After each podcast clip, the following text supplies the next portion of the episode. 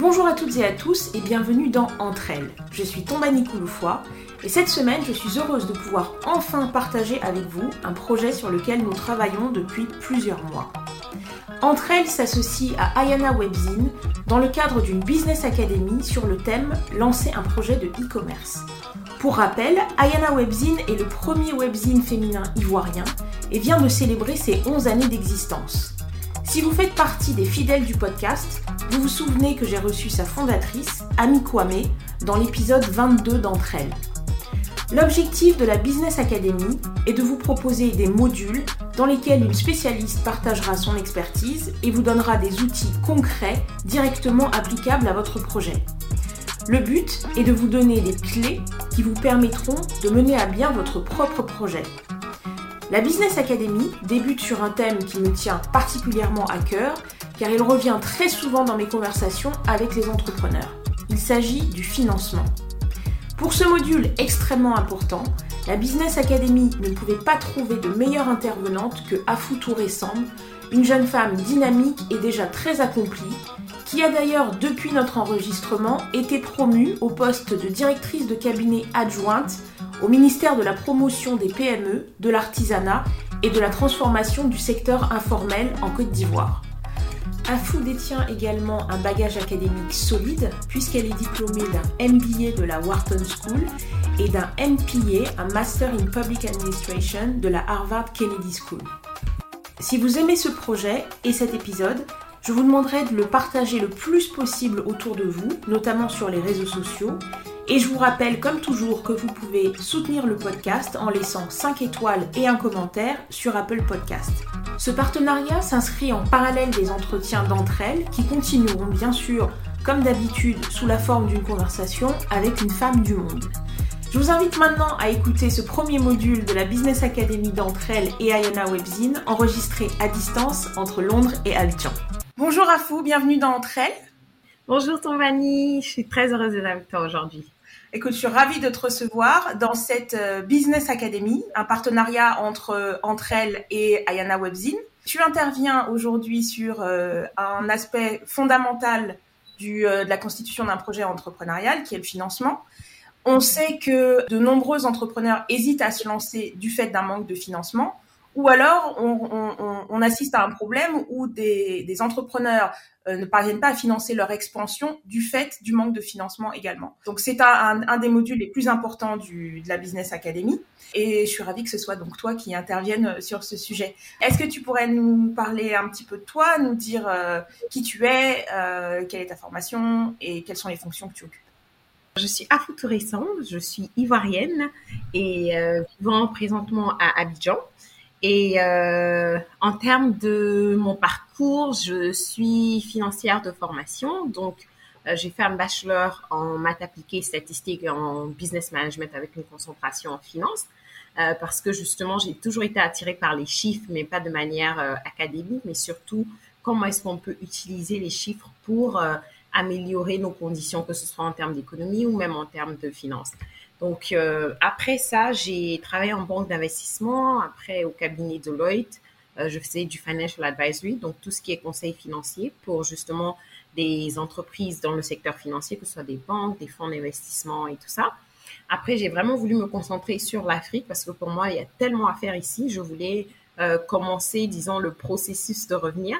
Et donc, pour ça, euh, je suis rentrée à Abidjan un moment pour travailler avec un fonds d'investissement avant de retourner aux États-Unis pour faire un MBA à Wharton, où je me suis concentrée cette fois-ci sur euh, les entreprises et comment euh, gérer les entreprises et l'entrepreneuriat. Euh, après, aussi, il faut réaliser que dans nos dans nos pays, disons en Afrique, le cadre économique, politique et tout ça a beaucoup d'influence sur la capacité de nos entrepreneurs non seulement d'avoir des entreprises, mais aussi de les faire croître.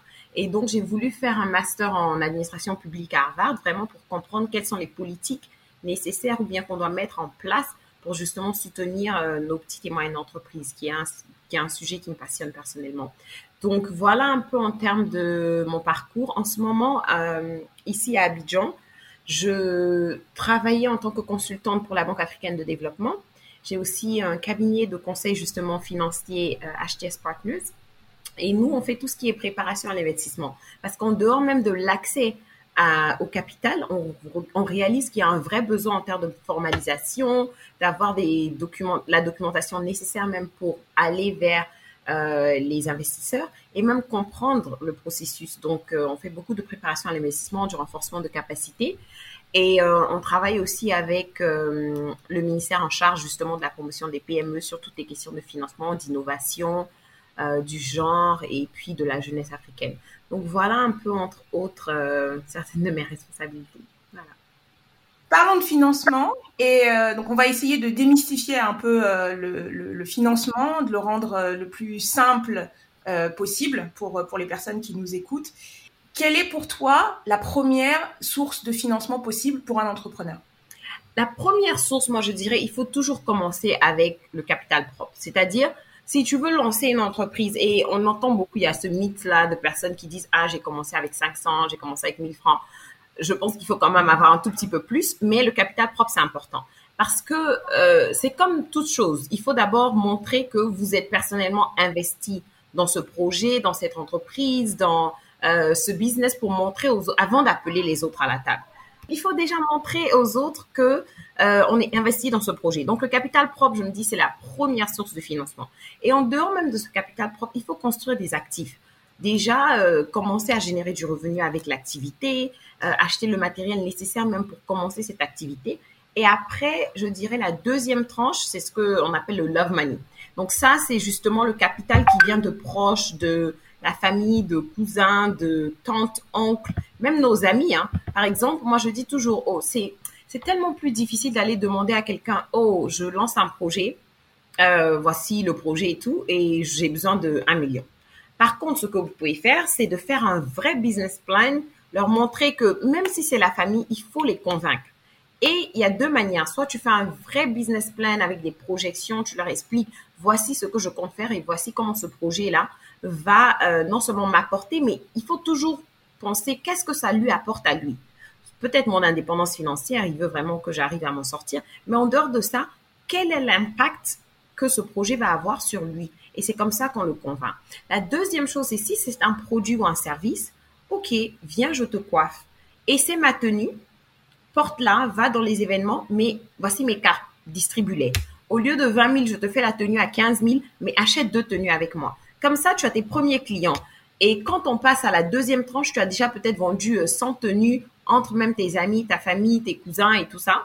Tu as déjà peut-être levé euh, un million ou deux avec euh, d'autres membres de ta famille. Donc ça, c'est la partie love money. Donc même si c'est de l'argent qu'on donne par par amour pour toi ou par connaissance et tout ça, il faut vraiment qu'il y ait un objectif et qu'il faut qu'ils comprennent l'avantage pour eux de t'aider. Sinon, c'est pour ça qu'on entend beaucoup de non, ah, ma famille même ne me soutient pas et tout mais ils ne sont pas obligés, au fait. C'est ton projet. Donc, il faut toujours se rappeler ça, au fait. Donc, après, la, seconde tranche, je dirais, c'est maintenant de voir en termes de comment est-ce que vous voulez croître. Parce que la plupart du temps, les gens pensent qu'ils ont besoin d'investissement. Mais si, par exemple, vos opérations ne sont pas en place, si vous avez euh, 100 commandes, vous n'arrivez même pas à les livrer à temps, peut-être là, c'est d'investir même dans l'optimisation de, vos, de votre... Euh, de vos ressources ou bien même de vos opérations et de votre process avant même d'aller vers les investisseurs. Et si vous êtes à un niveau où vous avez quand même mis votre propre épargne, votre argent, vous avez de l'argent autour de vous, maintenant vous pouvez passer à ce qu'on appelle euh, tout ce qui est commercial financing, donc avec des banques commerciales. Et maintenant, ça dépend du stade de l'entreprise. Donc ici, euh, bon, et un, peu partout, on a des institutions de microfinance qui sont plutôt pour euh, des petites entreprises, donc des micro-entreprises. On a les, la mésofinance, qui est un nouveau terme, mais c'est plutôt tout ce qui est euh, prêt et financement pour les petites et moyennes entreprises. Donc, toutes celles qui sont, euh, disons, en dessous de la tranche de 100, 200, 300 millions de francs CFA. Et après, maintenant, on a nos larges banques qu'on connaît toutes, disons, Banque Atlantique, EcoBank et tout ça, qui vont plutôt prêter à des entreprises qui sont financièrement assises, qui ont des, euh, des documents financiers, qui ont des garanties. C'est très important et c'est pour ça qu'on a parlé de d'avoir des actifs parce que les banques, elles ne sont pas là pour vous aider. Elles prennent un risque, mais ce risque-là doit être mesuré. Donc, dans ce contexte-là, quels sont les actifs que vous pouvez leur procurer au cas où vous n'arrivez pas à payer vos échéances, ils pourront euh, récupérer ces actifs-là. Donc, c'est de construire ce portefeuille d'actifs-là qui pourra maintenant servir à avoir accès à ces prêts-là. Et euh, en même temps aussi qu'on peut aller vers les banques, il y a le capital risque qui avec tout ce qui est fonds d'investissement, euh, private equity, même on a des, advisory, financial advisory firms aussi qui peuvent souvent prêter de l'argent. Moi, je suis particulièrement fan de, des PI funds et tout ça parce que c'est pas juste de l'argent. On doit vraiment euh, changer le système pour l'adapter à l'Afrique en termes même du timing, des, des, des sizes, des ticket sizes. Je parle beaucoup de franglais, excusez-moi. Mais c'est un moyen qui est très, très, très efficace parce qu'il ne, on te donne pas que de l'argent, on te donne des capacités. Donc, il y a tout ce qui est autour de l'aspect technique qui vient, Souvent, il y a l'aspect relationnel parce qu'ils vont maintenant t'aider à avoir des contrats et tout ça, en plus du financement, parce que c'est un 360. Donc, il faut tout le contour pour pouvoir aider une entreprise à croître. C'est pas juste voici de l'argent, fais ce que tu veux, euh, un peu comme euh, nos banques le font. Donc voilà un peu, euh, je dirais, les différentes tranches d'investissement. Alors, juste pour revenir un petit peu en arrière par rapport à ce que tu disais sur, sur les banques, parce qu'il y, a souvent une objection euh, qui est faite par les entrepreneurs. Je reçois pas mal d'entrepreneurs euh, africaines sur ce podcast et de la Côte d'Ivoire au Ghana en passant par euh, le Sénégal ou autre, sur la, question des emprunts bancaires, très souvent, la problématique, c'est qu'on est sur des taux qui sont extrêmement élevés. Et donc, clairement, la difficulté pour un entrepreneur d'avoir recours à cette solution-là, elle est compliquée mhm. parce que comment tu rentabilises quand tu viens sur des taux qui sont à 20% ou autour de 20%. Qu'est-ce que tu répondrais à ça du coup? Déjà, je dirais, c'est un tout petit peu un mythe, un taux de 20. Moi, personnellement, je, au Ghana peut-être, parce que j'en ai aussi entendu parler, euh, mais ici en Côte d'Ivoire, je pense qu'on est quand même en dessous de 20%. On est dans du 10, 12, max 15, même pas. Donc, il y en a même qui proposent du 9 en fonction de l'entreprise. Donc, c'est de voir encore euh, avec quelle banque et quelle est la situation financière de votre entreprise. Donc, peut-être qu'ils vont utiliser, je sais pas, Library, Eurobor, et puis tout ce qui est au-delà, c'est ça dépend de comment est-ce que le risque associé à votre activité, à votre entreprise, à vous-même le porteur du projet. Donc, c'est de vous-même vous mettre dans la tête du banquier. Qu'est-ce qui est un risque élevé autour de mon activité? Si je suis dans l'agriculture, est-ce que le prix euh, de, ma matière première varie énormément? Est-ce que je peux me procurer un contrat qui me dit que le prix sera fixé à tel prix? Euh, Est-ce que, par exemple, je suis euh, la seule personne justement qui peut gérer cette entreprise? Donc là, on a un key man issue. Donc essayez de mitiguer ces risques-là le plus possible. Deuxièmement, c'est exactement ce que vous avez dit. Quand on parle d'un emprunt et que tu dois rembourser, on va prendre 12% par exemple, il faut que tu te dises, je dois pouvoir rentabiliser cet argent à au moins 15% pour pouvoir payer les 12% et avoir un autre 3 à 4%. Et donc, si ce n'est pas possible et que vous allez payer utiliser par exemple cet emprunt pour euh, payer vos employés Je dis non parce que il faut toujours voir comment est-ce que je rentabilise. Si tu empruntes, tu payes les intérêts et l'argent même ne te génère pas de nouveaux revenus, il n'y a pas a pas de raison. Et c'est pour ça la plupart du temps j'insiste sur emprunter pour plutôt du capex, c'est-à-dire de nouvelles machines qui vont doubler votre production.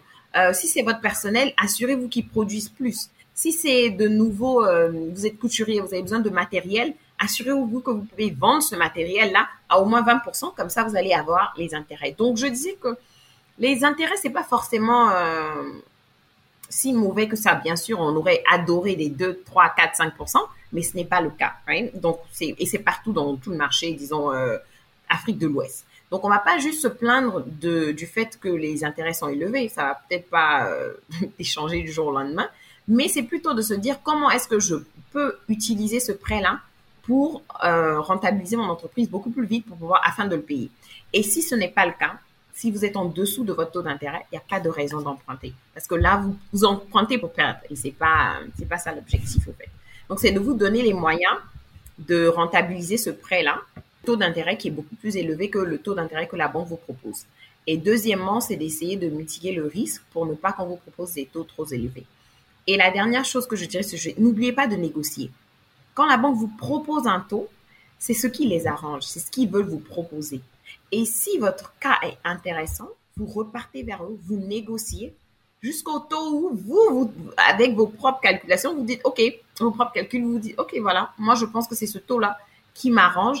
Et voilà, donc euh, récemment, j'ai fait une session de coaching avec Empower, qui est une association fantastique qui mentor un peu les femmes entrepreneurs partout dans l'Afrique de l'Ouest même. Et il y a une dame qui disait qu'elle était après, après la banque pendant presque deux ans. Et un jour où elle était à bout, elle disait, elle voulait même pas décrocher le téléphone. Ils l'ont finalement appelé. Ils ont dit, ah, madame, voilà, le prêt est au taux qu'elle avait demandé. Donc, c'est un processus, ça prend du temps, mais il faut y aller, il faut négocier, il faut euh, vous donner les moyens de, disons, réduire votre risque et aussi euh, vous assurer que vous allez pouvoir générer encore plus de revenus avec ce prêt-là. Donc, c'est ces trois solutions que je propose en attendant, bien sûr, que les taux baissent un peu plus ici. Mm-hmm. Alors, euh, sur la question du private equity, euh, comme toi, je trouve que c'est une solution fantastique pour, euh, pour les entrepreneurs africains. D'ailleurs, j'avais consacré tout un épisode au, private equity, je crois que c'est l'épisode 4 d'entre elles, et on avait passé une heure à parler du private equity. Donc, c'est vraiment un sujet sur lequel il y a énormément de choses à dire. Mais alors, schématiquement, comment tu expliquerais le private equity à quelqu'un qui connaît pas du tout, qui sait pas ce que c'est? Et surtout, tu, disais quelque chose de très intéressant, c'est il y a encore besoin d'adapter le modèle à nos économies. Euh, puisque la, la, difficulté dans le private equity, c'est qu'en général, quand on regarde la taille des transactions euh, dans les pays du Nord, en général, la taille moyenne, elle est, elle est euh, beaucoup plus élevée que ce qu'on voit en Afrique, du fait que nous, on est sur un tissu de PME et donc, le, le, clairement, on est sur des transactions qui vont être un, peu, un, peu plus faibles. En essayant de pas être trop technique, je sais, c'est difficile. Tu, tu passes la partie difficile. Bon, je vais essayer. Donc, ok, je pense que je vais expliquer à ma fille. Bon, elle est un peu trop jeune, mais disons, euh, quelqu'un qui ne s'y connaît pas. Je dirais que, déjà en français, private equity, c'est une prise de participation. Right? Donc, si j'ai mon entreprise et j'ai, je suis le, c'est moi le propriétaire de l'entreprise. Donc, on veut dire, j'ai 100% des shares de cette entreprise. Donc, l'actionnaire principal, c'est que moi, 100%, je suis actionnaire principal. Donc, il y a une entreprise, un fonds, une personne. Parce que quand on parle de private equity, c'est la partie un peu plus évoluée, mais tu peux avoir un investisseur privé qui vient et qui fait un peu le même schéma que ce qu'un fonds d'investissement ferait. Donc, je viens je viens vers toi et je veux prendre une partie de tes actions. Souvent du 20%, du 30, du 40 jusqu'à 50. Là, je suis encore minoritaire. Une fois que je vais au-dessus de 50, je suis maintenant majoritaire. Et donc, je viens et disons que ta compagnie, tu, as, tu l'as évalué, ton entreprise, elle vaut 10 millions de francs CFA. Et c'est toi qui as mis tout le capital, tous les actifs sont en ton nom. Moi, en tant qu'afteressant, je viens, je dis, OK, je vais prendre 40% de ton entreprise. Donc, je te donne 4 millions. Et maintenant, je suis une actionnaire dans cette entreprise-là. Donc, non seulement je t'ai apporté ce capital pour que tu puisses maintenant croître, investir, prendre de nouveaux employés, mais la plupart du temps, je ne suis pas un, investisseur passif. Donc, je viens avec mes connaissances. Si on est dans le domaine, par exemple, de euh, de la couture. Bon, je suis pas couturière, mais je connais par exemple beaucoup de personnes. J'ai un réseau de personnes qui cherchent toujours de bons couturiers. Donc, je t'apporte ça. Je t'apporte ce réseau. Je t'apporte l'accès peut-être à des machines développées que tu pourras commander, euh, je sais pas, en Inde ou je ne sais où. Donc, je viens avec tout ce qui est mon expertise personnelle, euh, intellectuelle et même souvent en dehors du capital même. Je, je, je t'aide à avoir accès à des contrats et tout ça. Et donc, on fait ça sur un processus. Et quand on parle de, on a parlé du timing un peu qui devait être adapté, la plupart du temps, c'est sur 5 ans.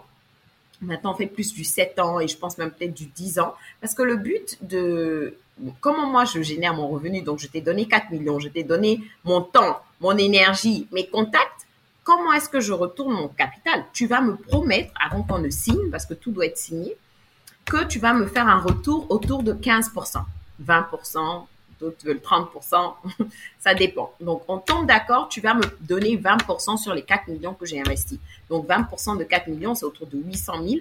Donc, c'est ce que tu promets me retourner. OK? Donc, euh, pour que moi j'ai mes 800 000, je dois faire ce qu'on appelle un exit. Je dois sortir ce capital-là que j'ai investi dans l'entreprise.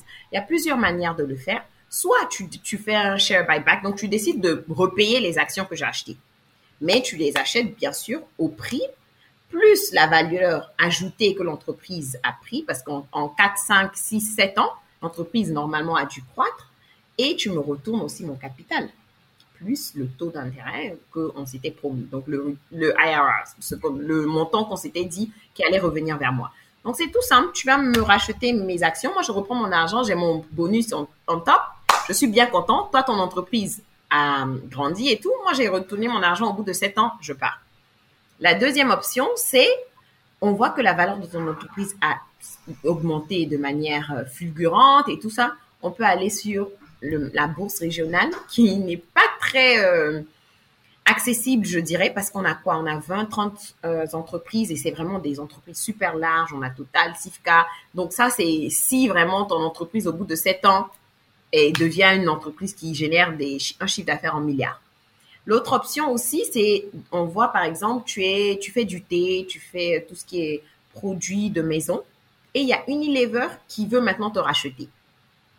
Et donc, je t'aide, on fait le processus, et quand on revend l'entreprise, ben moi, je prends mon argent, plus mon bonus, et je pars. Donc, voici un peu, euh, de manière, j'espère, simple, comment est-ce que le private equity euh, marche. Donc, c'est un investissement dans une entreprise sur un, bien sûr, un entendement de retour. Et en fonction de maintenant de ce que moi je vais apporter en termes de capacité et de capital, l'entreprise est censée croître pour que je récupère mon argent plus un bonus au bout de 5 à 10 ans. voilà. Alors, merci beaucoup, c'était très clair. Ah bon hein? Oui. J'ai essayé. Et donc, juste pour, pour, illustrer ce que tu dis, bah, par exemple, pour les auditeurs euh, qui ne le savent pas, typiquement, Vlisco appartient à un fonds de private equity. Donc, ils ont, euh, ils détiennent euh, quasiment la totalité du capital, pour le coup. Pour l'instant, ils sont dedans et un jour, ils sortiront, comme tu disais. Exactement. Et, voilà. Et c'est la sortie le plus compliqué. Hmm. Donc, quand on parle, juste pour jump sur ce que tu disais autour de l'adaptation, non seulement il y a le timing, parce que 5 ans, c'est court en Afrique ici pour avoir le type de, de croissance que tu dois avoir pour voir retourner ton capital. Donc, il faut peut-être l'extendre à peut-être 10 ans. C'est long, mais déjà, le private c'est un capital qui est patient. Il doit être dans l'entreprise sur le long terme. C'est pas du 1 an, 2 ans, 3 ans de toute manière. Donc, c'est de rajuster le timing. Deuxièmement, on a un vrai problème de pipeline parce qu'il n'y a pas assez d'entreprises qui ont cette taille qui peuvent absorber 3 à 5 millions. La plupart des fonds cherchent à investir 3 à 5 millions de dollars parce que ça prend énormément de temps en termes de diligence, de choisir une bonne compagnie, de faire tout ce qui est euh, mesure de risque et tout ça. Et donc, si tu dois le faire pour 100 petites entreprises, euh, le coût même des transactions est très élevé. Donc, pour cela, ils font plutôt de larges transactions pour en faire une 10 à 15. Mais le problème, c'est qu'on n'a pas assez d'entreprises qui peuvent absorber 4 à 5 millions de dollars à 40%. Donc, l'entreprise doit valoir au moins 20 millions de dollars. Elles sont où ces entreprises-là? Donc, euh, c'est de revoir en termes du, du, coût des transactions. Moi, je pense que les fonds de développement, euh, la BAD, la Banque mondiale, doivent apporter des subventions, des euh, justement des prêts à taux zéro pour aider avec tout ce qui est transaction cost qui est déjà très élevé, afin qu'on puisse réduire la taille de l'investissement à peut-être à 500 000 dollars, 1 million, 2 millions pour faciliter justement l'accès euh, à des plus petites entreprises. Donc ça, c'est le deuxième ajustement que je pense qu'il faut faire. Et le dernier, c'est au niveau des, des sorties. Parce qu'on n'a pas un marché, comme je disais, la bourse régionale, la BRVM, la bourse régionale des valeurs, est quasiment inaccessible pour nos PME parce que c'est vraiment de très grandes entreprises qui sont dessus et ça prend tellement de temps et de ressources pour devenir une entreprise publique, c'est énorme. Donc maintenant, en termes d'exit, il y a le secondary market. On n'a pas assez de M&A, donc euh, des acquisitions et tout ça. Donc même ce marché-là aussi n'est pas assez développé. Donc il va falloir innover et trouver de nouvelles manières de sortir de ce capital-là qui reste, qui demeure vraiment un vrai souci pour euh, énormément de fonds ici. Sur cette thématique de euh, ouvrir son capital, justement, parce que c'est de ça qu'on est, est, en train de parler là avec le private equity. Donc, euh, ramenons ça à je suis un entrepreneur, j'ai une entreprise de cosmétiques, ça, ça, marche mhm. plutôt bien, je vends principalement online, et à un moment, donc, j'ai besoin d'aide, j'ai besoin de, de, de financer mon expansion. Et donc, ce, dont tu parlais là, qui, sur lequel je voudrais qu'on s'attarde, c'est donc ouvrir son capital, c'est-à-dire vendre une partie de son capital à quelqu'un d'autre. Donc, on peut le faire avec le private equity, mais il y a aussi d'autres formes. Donc, il y a le financement participatif. C'est une forme de financement qui est très utilisée en Europe, aux États-Unis, etc. Est-ce que c'est le cas également en Côte d'Ivoire et en Afrique? Malheureusement, non. Et je pense que je suis pour et contre. je vous explique.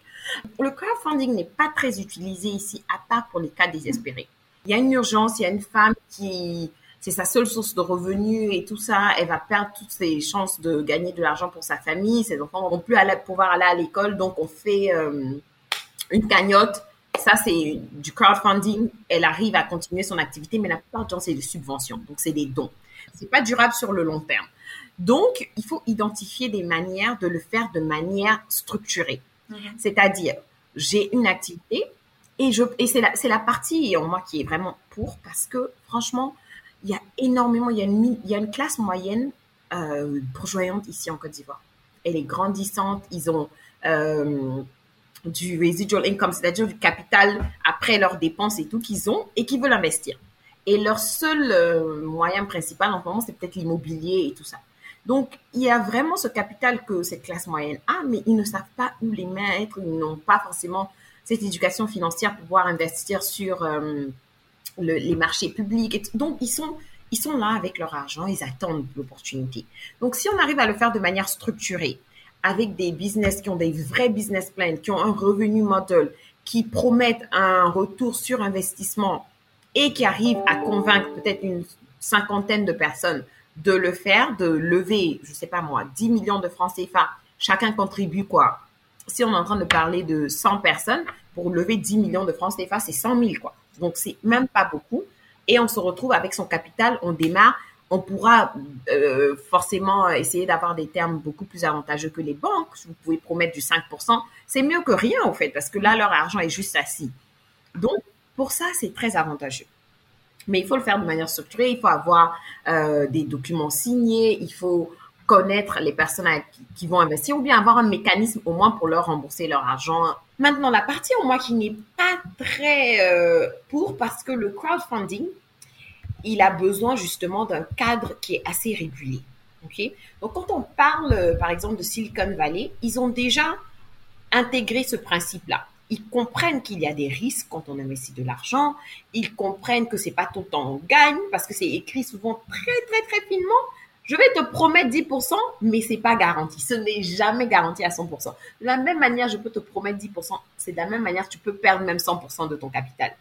Et donc, c'est une clause qui est très bien comprise entre les investisseurs dans la Silicon Valley. Mais eux, ils ils sont prêts à prendre ce risque parce qu'ils veulent investir dans le prochain Facebook pour se faire des millions et tout. Très bien. Il y a le cadre juridique. C'est-à-dire, si je vois que ton entreprise est fausse, tu me voles, je peux t'envoyer en prison.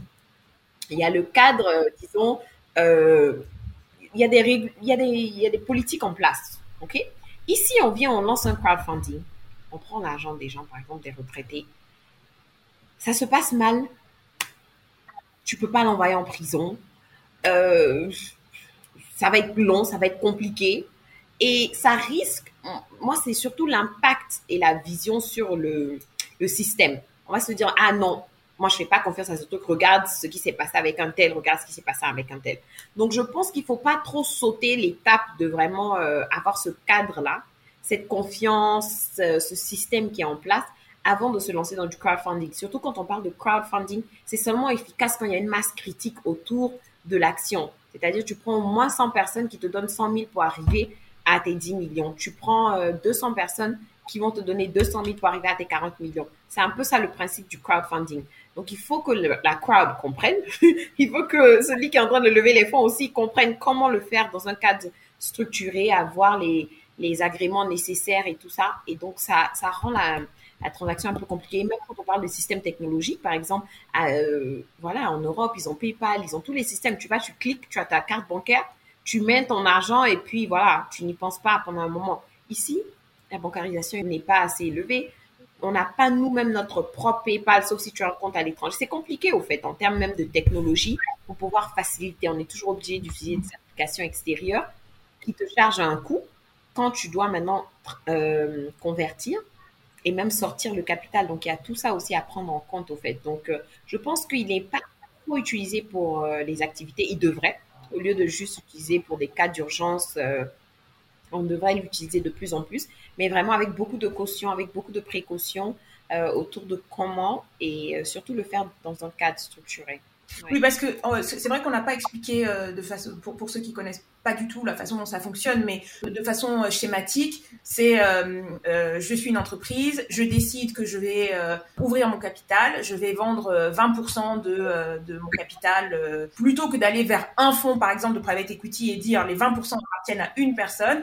On va sur une plateforme sur Internet, donc il y en a plusieurs. Par exemple, une grosse plateforme francophone, c'est Ulule. Euh, je connais pas trop les plateformes euh, américaines. Je prépare une petite vidéo, j'explique quel est mon projet, et puis je détermine euh, une, une, durée. Donc on va dire schématiquement trois jours. Et puis euh, bah, pendant trois jours, les gens peuvent décider de participer. Et donc au lieu d'avoir 20% qui appartiennent à une personne, on peut avoir quelqu'un qui a trois, quelqu'un qui a un, quelqu'un qui a... voilà. Donc pour pour ceux qui connaissent pas du tout le financement participatif, l'idée c'est c'est ça. Très bien, tu as très bien simplifié ça. Ah, je te remercie. je voudrais juste dire une petite chose pour les personnes qui nous écoutent. Il y a une émission américaine que tu dois connaître qui s'appelle Shark Tank. Et euh, je recommande vraiment aux, entrepreneurs de regarder Shark Tank. Alors, je sais pas trop comment, euh, mais je suis sûre qu'en sur Internet, ça doit être possible de regarder. En Netflix, sur YouTube, ouais. Voilà, voilà. Et je recommande vraiment aux entrepreneurs parce que, un, c'est super pour apprendre à pitcher. Oui. Deux, euh, ça permet aussi d'apprendre, de, de, de, comprendre le financement. Euh, parfois, les structures sont un peu plus compliquées, mais, c'est toujours un bon exercice. Et même si vous comprenez pas toujours exactement, euh, généralement, on comprend quand même que voilà, l'entrepreneur il est là, il pitch, il vient expliquer quel est son business. Plus c'est clair, mieux ça marche. Et, euh, c'est toujours, c'est toujours intéressant. Euh, je, crois que les, versions sont francophones, je les ai pas encore vraiment vues. Je crois, je crois qu'elles sont pas aussi bien. Euh, mais voilà, je recommande vivement aux, personnes qui écoutent d'aller regarder Shark, Tank. Euh, c'est un bon exercice. Tout à l'heure, tu parlais du business plan. Et, euh, justement, là, on, arrive aux, erreurs qui sont euh, que les entrepreneurs font souvent quand ils sont à la recherche de financement. Et euh, l'un des reproches qui est souvent fait aux entrepreneurs, notamment africains, c'est le manque de clarté c'est ce que tu disais tout à l'heure avec le business plan. Je pense qu'il y a des personnes qui te diront, mais moi, je sais pas faire un business plan. Donc, qu'est-ce que tu répondrais à ça?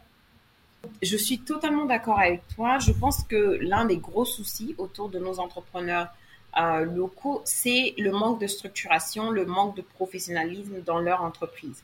Donc, on commence la plupart, et c'est aussi euh, la différence même dans nos milieux, au fait. La plupart du temps, dans le pays européen ou euh, américain et tout ça, on, est entrepreneur souvent par passion, par désir. On aime la couture, donc on décide de devenir designer. On a une passion pour quelque chose, mais ici c'est par besoin en fait. On n'a pas de boulot, on cherche comment subvenir à ses besoins et donc on commence une activité juste pour générer du revenu rapidement.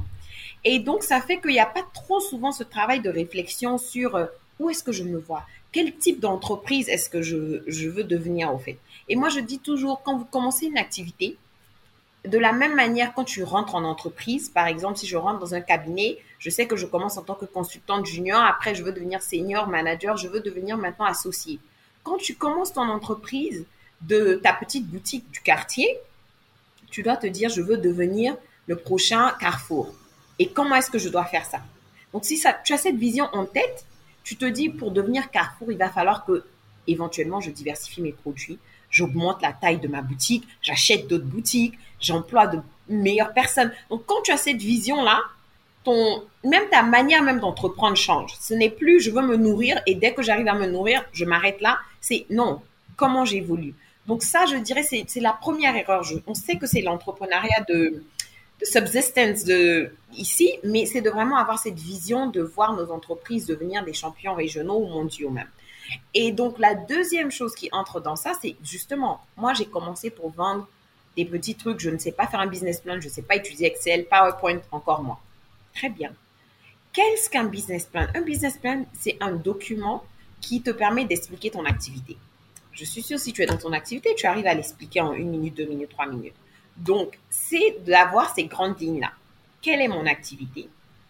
Quelle est la taille de mon marché, c'est-à-dire quels sont les gens qui sont autour de moi, est-ce que c'est des gens de proximité? Ou bien je me suis fait assez une bonne image ou même les gens viennent d'ailleurs, combien de personnes je reçois par jour, euh, comment est-ce que je génère du revenu, donc mon revenu model, quelles sont par exemple l'équipe qui s'occupe de ma boutique, c'est moi, c'est ma femme, c'est qui d'autre, comment est-ce que je, en termes de, tu fais un petit statement, quels sont mes coûts, mon revenu, quelle est mon aide et tout.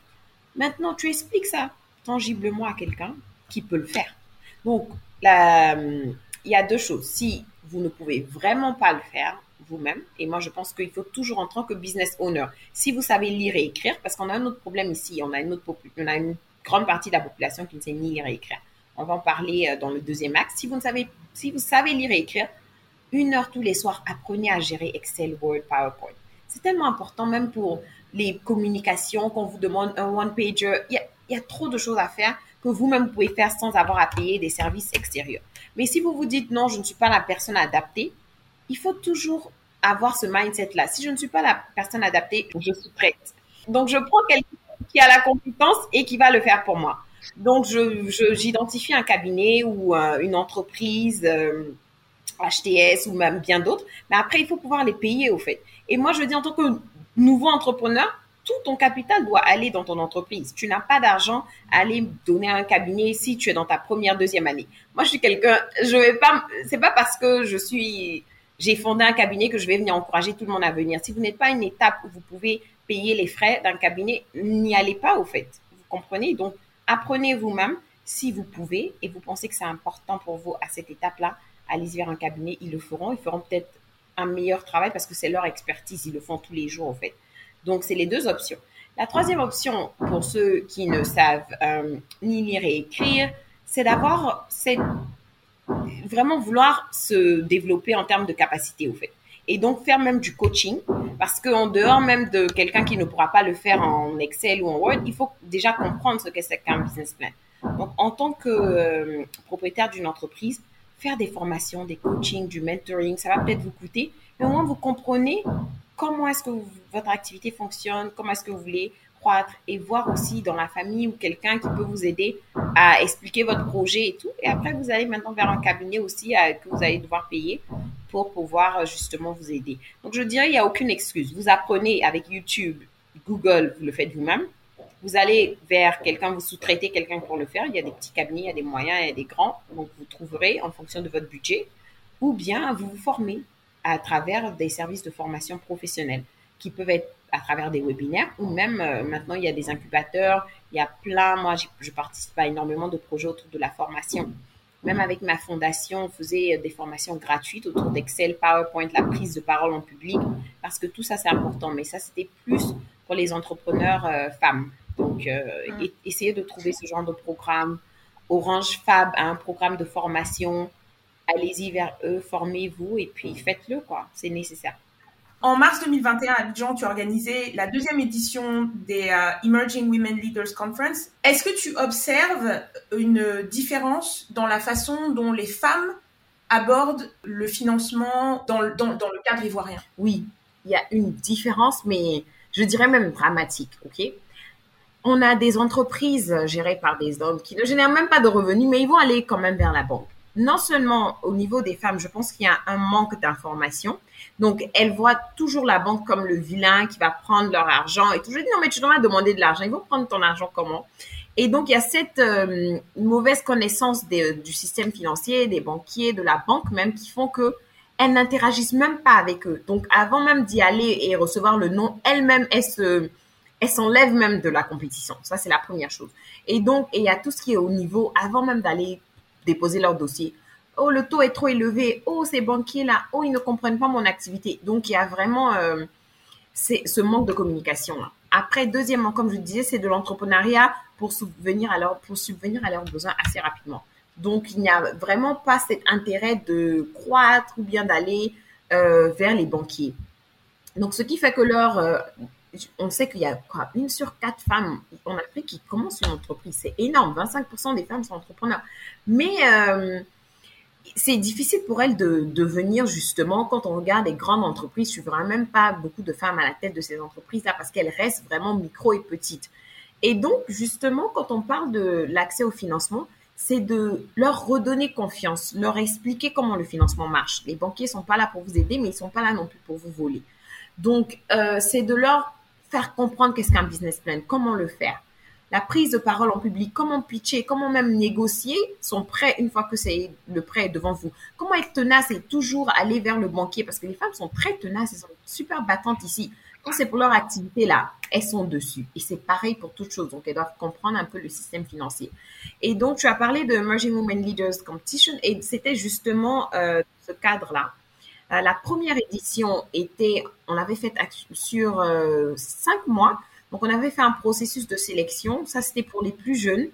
Euh, de 18 ans à 25 ans, on avait sélectionné des, euh, des jeunes filles ivoiriennes qui étaient soit euh, entreprenantes ou bien à l'université, mais qui avaient un désir d'entreprendre. Et on leur a donné des mentors. On les a d'abord sélectionnés, on a fait plein de séances de formation avec elles chaque semaine.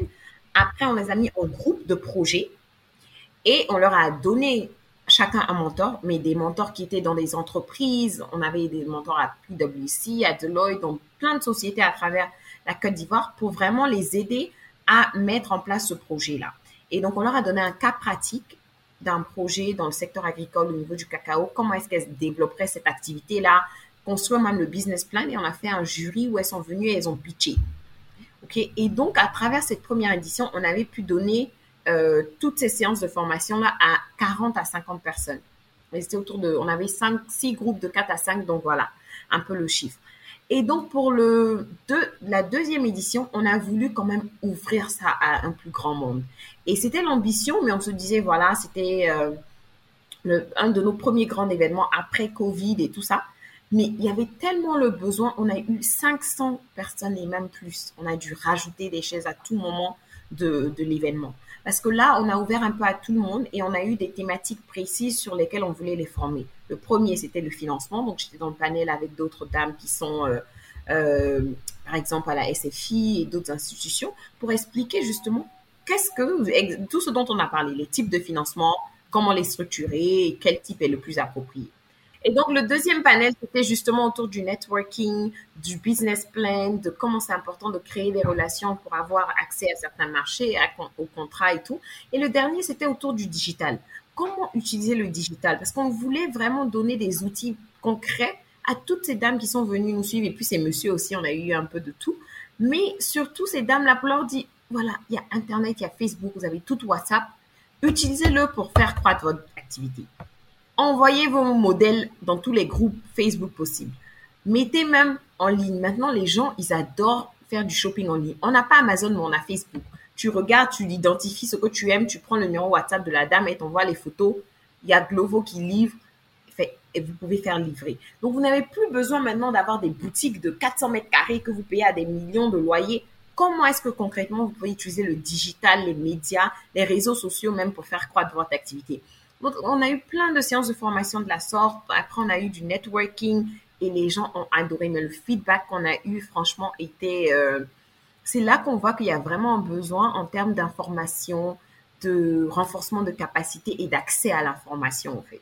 Et euh, c'est important d'avoir ce genre d'activité-là pour justement inciter ou encourager nos femmes entrepreneurs à au moins savoir qu'est-ce qu'un financement, comment y aller, et après, on leur laisse le choix.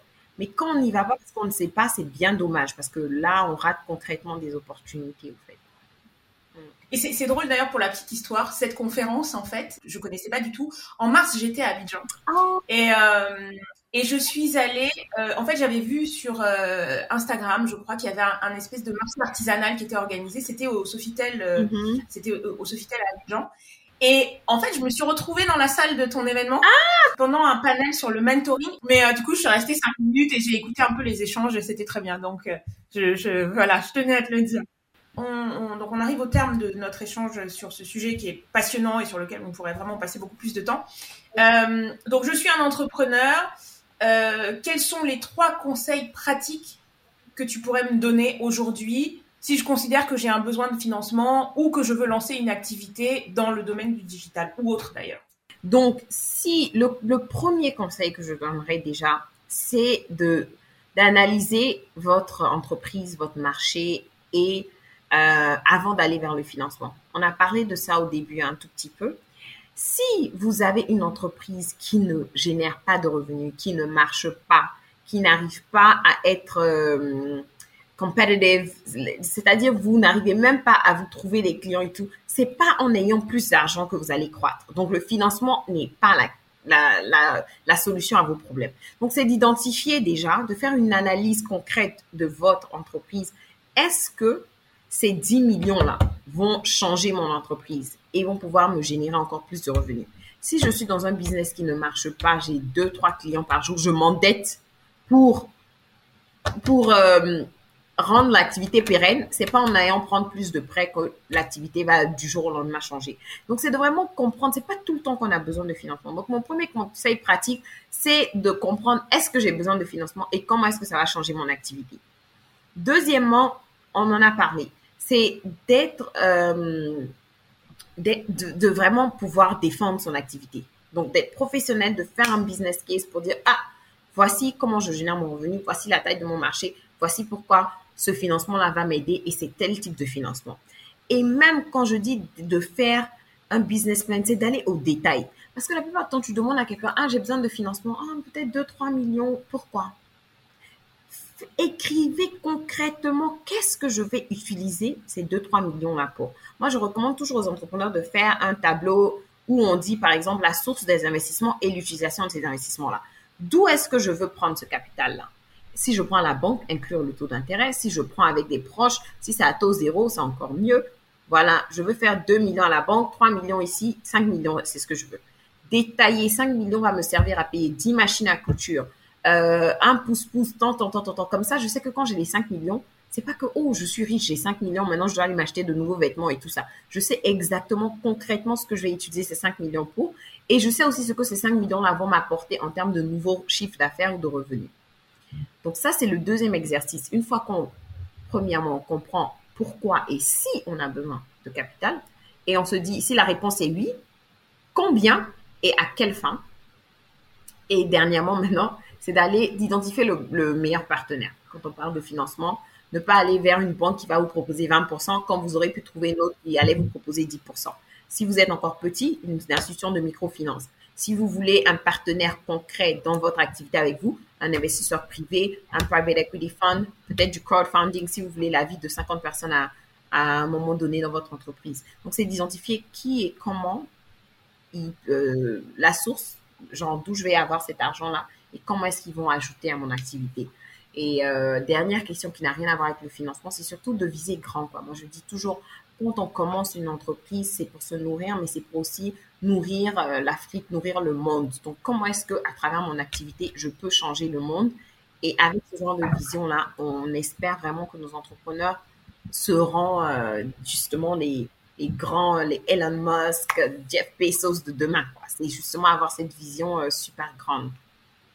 Merci beaucoup à Fou d'avoir euh, participé à cette Business Academy. C'était super. Euh, je pense que voilà, tu aideras énormément de gens aujourd'hui euh, dans leur dans la constitution de leur dossier. Et puis puis comme tu disais aussi, c'est un état d'esprit et je pense que tu as très bien communiqué cet état d'esprit aussi, au-delà des aspects techniques. Donc, je te suis très reconnaissante. Merci beaucoup de m'avoir invité. Ce fut un réel plaisir. Et euh, on se dit à la prochaine fois, soit à Abidjan ou bien sur un autre podcast. Merci. Merci à Afou Tour et Sand pour ses précieux conseils, sa générosité et son humour.